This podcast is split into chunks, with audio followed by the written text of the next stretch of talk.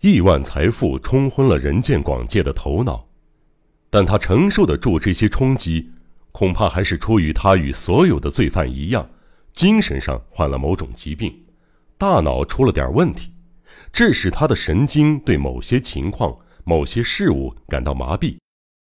犯罪的恐惧超过一定程度的极限后，耳朵里就像塞了一个耳塞，听不见所有的声音，以及良心聋了。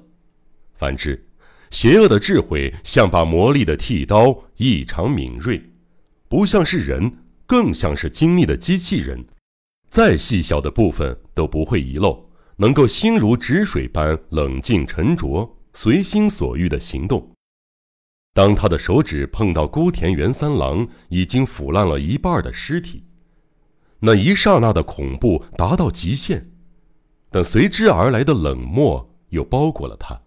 他毫不犹豫地以机器人的冷漠无情、滴水不漏地继续执行计划好的每一个步骤。无论人见广介怎么抓孤田的尸身，尸身上的腐肉依然滑溜溜地从指缝间淌落。他紧张的就像杂货店老太婆捞水中的凉粉小心翼翼的，力保不破坏尸体的完整性。最后总算把近乎液态的尸体搬出墓穴。未料，当他完成这项搬运大工程时，尸体上的薄皮儿竟像海蜇皮一样紧紧地粘在他的双掌上，不管怎么挥、怎么甩，就是甩不掉。要是平常的广介，单单是这种程度的恐怖，便能把他吓得逃之夭夭。然而现在的他对此并没有太激烈的反应，继续着手下一阶段的行动。之后，他必须消灭孤田的尸体，把广介从人世上抹杀是比较容易的事儿，但是消灭一个人的尸体，并且不能让任何人再发觉，绝非易事。不管采用哪种方法。不论是沉入水底、埋进土里，都可能因为机缘巧合浮起来或再挖出来。万一有人发现了哪怕袁三郎的一根骨头，不仅所有的计划都将沦为泡影，他更会背上难以承受的罪名。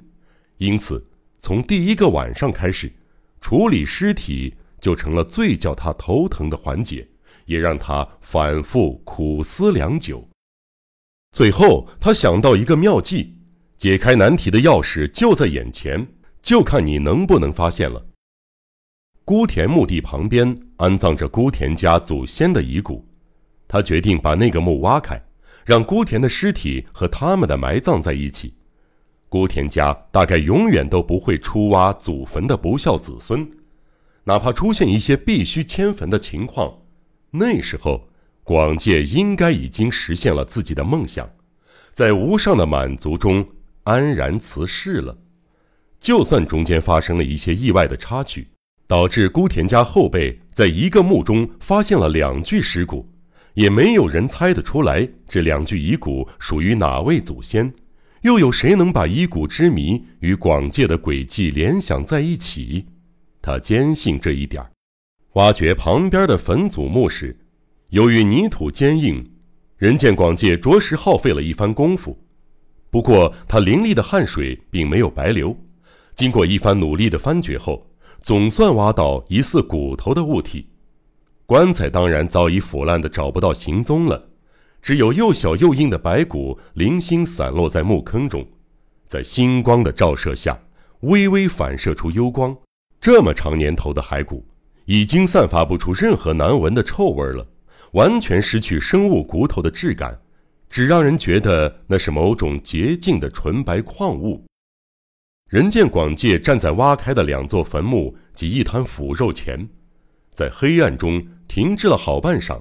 这么做是为了集中精神，强迫自己的思考更为缜密，避免丝毫疏漏。他打起十二分精神，试图让自己的脑袋变成一团火球。照亮黑暗中形影朦胧的物体。过了一会儿，他机械地从袁三郎的尸体上剥下白色帷帐，再强行扯下三枚戒指。接着，他用围帐把戒指包好，揣进怀里，而后手推脚踹，极不耐地把脚边光溜溜的肉块推落至新挖开的墓穴里，随后他趴在地上，滴水不漏地把周边的每寸土地都摸索一遍，确定没有留下任何证据，再度拿起铁锹将墓穴填回原状，重新立起墓碑，把先前挪到一边的野草及苔藓秘密填回到新土上。这样就大功告成了。虽然令人心下不忍，但孤田原三郎将成为我的替身。这里的我，此刻起便是真正的孤田原三郎。人间广界已不复存在世间的任何角落。过去的人间广界昂然站立，仰望星空。在他眼里，这片黑暗的圆形天顶及银粉般的星辰。就像玩具般精巧可爱，仿佛正轻声祝福他的未来。一座被挖开的新坟，里边的尸体不翼而飞，这样的情景足以让所有的人大惊失色。又有谁料想得到，这令人站立的一幕，竟是有人在幕后操纵？这是一个天衣无缝又胆大包天的调包计，尸体被藏到旁边的坟墓里了。接下来，披着帷帐的孤田元三郎将出现在被吓得六神无主的人们面前。无疑，大家的注意力将立刻从坟墓转移，集中在他不可思议的复活上。后续剧情成功精彩与否，就全靠他的演技了。对于这场戏，他有十足的把握。不久，天边逐渐泛出鱼肚白。璀璨的星辰光芒徐徐淡去，鸡鸣四起。